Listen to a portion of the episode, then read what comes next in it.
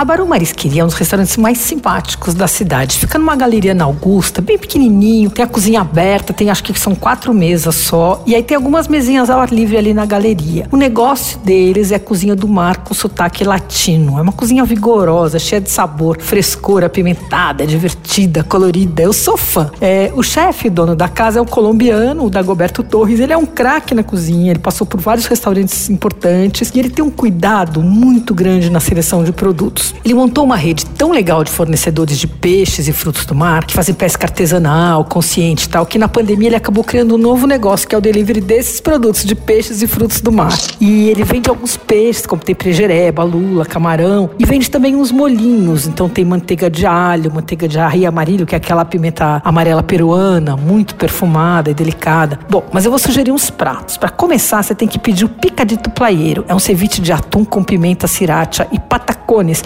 Sabe o que é patacones? Aquele eles fazem, uma, eles cortam umas rodelas de banana, esmagam e fritam. É delicioso para comer com ceviche e custa 32 reais.